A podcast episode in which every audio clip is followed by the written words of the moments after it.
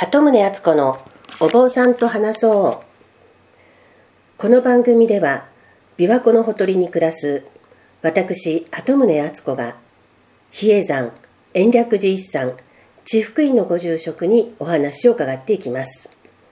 え今日は11回目となります。よろしくお願いします。よろしくお願いします。ちょっと今日喉が おかしいのでお聞き苦しい点があるかもしれませんが、えっと、前回あの次回は三年老山についてお話を伺いたいというふうに話したんですけれども、はい。あの後ちょっと気になってたんですけれど、はいあの無道寺明道での小僧生活の時にあの阪神大震災を経験されたというお話だったんですけど、はい。であの無道寺ではあの新聞やテレビとかそういう外の情報に一切触れない生活だったというお話だと思うんですが、はい。あの震災の後とかその震源地がどこだとかあの被害がどういう状況とかそういう外からの情報は当時入っていたんですか？あのリアルタイムには何もわからなかったので、ええ。まず地震が起こる前にですね、ええ。まあその冬はすごく水が少なかったなっていうのを今思い返せば、はい。水不足になるくらい湧き水が減りましたね。それは例年にないことだったんと思います。普段冬場でも水は豊かにあるんですけど、ええ。ちょっと水路が変わってしまったのかなというようなことがえありますし、ええ。あの揺れる本当の本震の2日前が、えはい。あの無道寺にいた小僧さんの一人が成人式ということで、ええ。あの非常にお祝いをしまして、え。まあその子も体格が良くて、うん。あのまあ言っちゃなんですけどゴリラみたいだったので お猿さんの親分みたいな感じえでえあの思われたんですけれどもものすごく猿がそのやお寺の周りに降りてきまして普段は人間がいるところにはめったに来ないんですけどはい。非常にあの悪さというかあの食料庫を荒らそうとしてみたりはい。あの何か怯えているのかギャイヤギャイヤ言ってたのを今になるとすごくあれが前兆だったのかなって思うことがありますね。ああ普段はそんな猿がお堂の方にやってくることはないんです、ね、やってきても1匹か2匹なのであの小僧さんに圧倒されて怖がってこないんですけどその時は群れできましたからあちょっとびっくりしましたね。ああでその地震の後はあの日本がどういう状況になってるかっていうのはもちろんあの遅れて入っお堂のお手伝いに来ていたおじさんがはい。神戸の方であちょうどその日は山に泊まっていたので、ええ。お家がどうしても心配だということで、えー小僧頭さんというか私たちより一つ下のそれでもあの山にお寺に入ったのは先輩なのであはい。小僧頭と言われた人が、はい。その方を車で送っていくと、あ神戸まで、はい、もうその揺れた日の午後には出たんですけれども、ええ。それから4日間ほどもう帰ってこれなくて行くことは行けたんですけどええ。逆に神戸から戻ってくるのに大渋滞をしたと。あだからあの後で見見れば高速道路が横倒しになっていたりものすごい被害だったんだなというあと火災の煙ですね、ええ。あれも消防車が行けなかったのでものすごい被害を受けたというのを後ですものすごく知りました。当時は何が起こっているんだろう。でも延暦寺でもかなり揺れましたのであの非常に関西ではもう稀に見る大地震だということももう長老方もみんな言ってましたしね。ああでもそういう情報は遅れて入ってきたわけですね。そうです。全て遅れて入ってきますね。あのオウムの事件もそうですしね。あオウムというかあのサリンサリンの事件があって誰がやったんだろうというところとあれはオウムに違いないっていう情報が入ってきてもあうん。まずそもそもオウム自体が何何者なのか分かりません日本で日本中で話題になってたのをええ。見聞きしてないわけですよね、どうしてそういう宗教と結びつくのかなと思ったんですけどアートで知れば知るほどああそんな大事件だったんだなということも思いますね。あじゃあちょっとそういう隔絶した世界に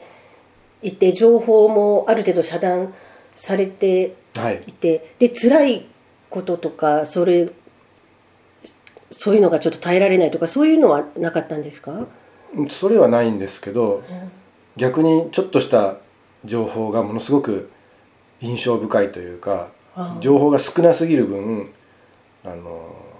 今でいう情報が多すぎてええ。情報が流れているのについていけないではなくて情報が少ない分だけあこんなことがあったんだなということもあの非常に今も覚えてますしうん。その後の籠山中もあの神戸の連続事件とかねあの榊原事件とあかーそれも本当にまた聞きで人からしか聞けないので、えそういう残虐な事件が起こったであるとかそういったこともものすごく後から聞いてダイアナさんも確か交通事故になったのも籠山中でしたからその時その時でものすごく情報が遮断されてる方が覚えがありますね。あーあの逆に印象に残るんですはい、あの病院に行った時もたった2ヶ月間なんですけどはい。あのソ連が崩壊しましたのであー。あの噂ですけども戦争が始まるんじゃないかっていうことを言う人がいたいですね。もう情報が本当にわからないとあデマが伝聞でしはい。か入ってこないんですね、憶測とかデマが流れやすくなるなっていうのも感じましたね。それでもそういう俗世間から離れて修行に集逆に集中できる面もあるわけですよね。そうですね、でその、えー、と78人小僧さんがいらしたっていう話でしたけどうん、はい当時、はい、それ年齢層は結構幅広いんですか？そうですね。あのー特に明道っていうのはお坊さんでなくても小僧さんになれたので、ああ、まあいろんな人がいましたしえまあ私よりも後に得度した高齢の方とかはいももちろんいましたし、えー同学年ではない少し下の人たちまあめったと交わらない年代ですから会社にでも行かない限り、えはいそういった年若いお坊さんたちとも一緒に生活してましたね。でも一日でも早く入った方が先輩というそうですそうですそうです。はい。でそれは結構仲良く人間関係はトラブルなくあの年上の方が実は後輩とかいうような関係でも、ええはい。それはうまくいくんですか、まああの仕事の指示の順番なだけですので食べる順番とか、はい、あの譲り合いをするよりももうそうやって決まっている方が先にしてくだ先輩なんだから先にしてくださいという。ああもうルールがはっきりしてるんですね、えールールななのでそれはもう受け入れますね。でそれはある意味共同生活でワイワイ和気あいあいと楽しいんですかね？楽しい時もありますし全く勝手を知らない人が、まあ、預けられる形で小僧さんになってあのちょっと全然話が合わなくて、うん。すぐ帰られた人もいますけどね。じゃあご住職個人的に辛かった思い出とか楽しかった思い出とか？辛いのはやっぱり時間がないことですかね。自分のことをする時間がかなり限られてくるので。ああ自由時間がないんです、ね、自由時間はほぼないですね。ああるとすればあの全体の仕事が終わってから次の日の朝5時半のお勤めに間に合う範囲であれば別に起きていてもいいと。ああ消灯時間は特に決まってないんですか？そうですね。おあの建物がそれぞれ分かれてまして宿舎のような、えでそこへ、えー入ってしまえばもう自分の自由時間ですけれども。ああ割と自主性に任されている、はいはい。やることさえやってしまえばはい。その後は自由に使っていいけどでも夜更かししてしまうと翌朝に響くわけですよ。ね響きますから、あのなるべくまあ疲れていますからすぐ寝ちゃう日もありますけど今日はこれがしたかったなと思っていたらそれをしながら時計を見ながら「明日早いからこの辺で諦めようか」とかいう生活ですね。あでもテレビとかも何もない中でパソコンとかもない中でもちろんないです。あの一人で自由時間にやりたいことって言ったらどういうことになるんですか？ぱり読書とか。うん。ちょっと自分がやりたい勉強とかあそうですね。もちろん永山学に通ってらしたんですよね、だから今でこそものすごく便利だと思うんですよね。でも便利になりすぎる時ほど勉強ってあんまり身につかないような気がしてやっぱ不便な状況でやりたいと思うのが本当の勉強なのかもしれませんね。ああ不便な中で時間をやりくりしながらえ勉強するっていうのが一番身につくんですか、でに物事ってどんどんどんどん変わっていきますからはい。用語も変わっていきますし、はい。えー私も法学部でしたのでええ。その時に習ったあの近地三者という言葉があるんですけど民法で。ああその言葉はうん完全にあの後見人という形で青年後見人と今はそう言うそうですからはい。今勉強している学生さんたちは近地三者って言ってもなんだそれってなってしまうんだろうなというのは非常に思いますね。えでも実際に明道で小僧生活をされてたらそのお経を読むだとかそのお家事だとかいろんな法要の実践にもつながるわけですよね。そういう仏教の実践はかなりできたんですか？いやあの小僧さんにとっては開放業というのは完全に、あの行者さんのすることですからそれに携わるにはやっぱ資格がいるというのは叩き込まれますし、はい、行者さんにこういうことをさせちゃダメだということで小僧さんがその手伝いというかですねあの行者さんはもう歩くこと行をすることしかできませんから、はい、ちょっと欲しいものがあったらあの小僧さんに頼んで学院の帰りにこれを買ってきてくれないかということを個人的に頼まれることもありましたけれども、はい、あのそういうことはしてあげれますけども、はい、その行者さんが何をしているのかというのはあのやっぱりその教えてもらわない以上は資格を持って教えてもらわない以上は立ち入れない世界ですから小僧を何年かしていることによって修行のためになるということはないと思います。やっぱりその資格を得てそのちゃんと行の期間にやるということを真面目にやらないと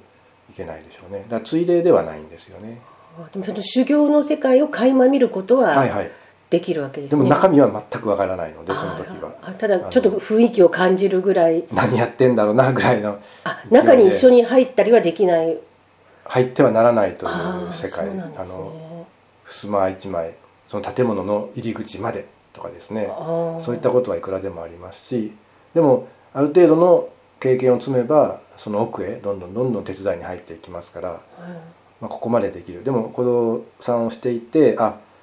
この行の、ね、一泊あの24時間かかる行でもこの時間帯にはこれをして、この時間帯にはこれを手伝ってということも少しずつですけどあの教えてくれることもありますし。えじゃあその実際の解放行者さんとかあのその行者さんがやってらっしゃる行をその場に立ち会える人っていうのはいないんですか？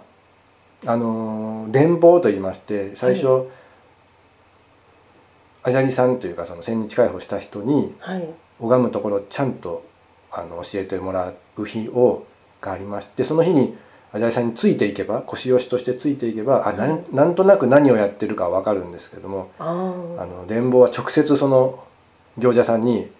ボソボソと言っておられるので1対1で、はい、ななんだろうなあ1対1なんですけども前日に受けた人が一緒についていってよくて2回目が聞けるんですけれどもそれは自分のためではなくてその 2, 週 2, 2日目の人が教えてもらってるのを聞けるってことになりますねだから1人しか行者さんがいない時は2日間するのかなとも思うんですけれどもそういった現場にはあったことがないので。あまあでもそもそも行っていうのは人に見せるためにやっているわけではないんですもんね。そうですそうです。基本的に人の見えないところでやってらっしゃるという。うではい、でもその比叡山に憧れもあった頃あったからこそ比叡山に行かれたわけですよね。ええ、その行く前のイメージと行って小僧生活始めてからの現実の比叡山印象は違ったんですか？どうですか？そうですね。もっと四角四面の世界だと思ったんですけど、うん、まあ、そういう世界ももちろん道場としてはありますけども、うん、まあ1,200年間この山を守るためにいろんな人たちが携わっているんだなということで、はい、こういうところもあるし、えー、こういった場所もあるしいろんなものが組み合わさって比叡山があるんだなというのは後で知りましたね。結構柔軟柔軟は柔軟です。組織なんですか、うん、その山というあの自然環境としてはどうなんですか？もうかなり開発あのドライブウェイがついたぐらいですからいろんな人がいろんなところに入っていこうとしますけど本質的なところは、まあ、浄土院みたいにあの、非公開で変わってないところもありますけどいろんな面で参拝の人をお迎えお迎えするためにあの参道を整備したり、うん、こういう建物もありますこういう世界がありますというのを紹介していくようにはしているみたいですけどね。で山としてはどういう場所だとなんかあのパワースポットだなって感じるようなとことかありますか？いっぱいありますね。あいっぱいあるんです、はい、それは秘密の場所ですか？あのみんなが行けるような場所ですか？根本中道もあの、はい、いつもはそうは思わないんですけどある日突然、何気なく毎日のお勤めのために入ろうとしてうん。鍵を開けた瞬間にあ何か仏様がこっちをじっと見てるような気になったことがあって、はい。まあ、その時はあここに勤めててよかったなって思うことはありましたね。でもそれはその時しか感じられなかったのではい。あの時と場所を選ぶというか仏様もなかなか姿を見せてくれないのかな気配を感じさせてくれないのかなって思う時もありますね。なるほど。あじゃあちょっと比叡山の魅力についてもまたもうちょっと伺いたいので、はい、今日はとりあえず時間が来ましたので、はい。ここで終わりにいたします。はい、ありがとうございました、はいありがとうございました。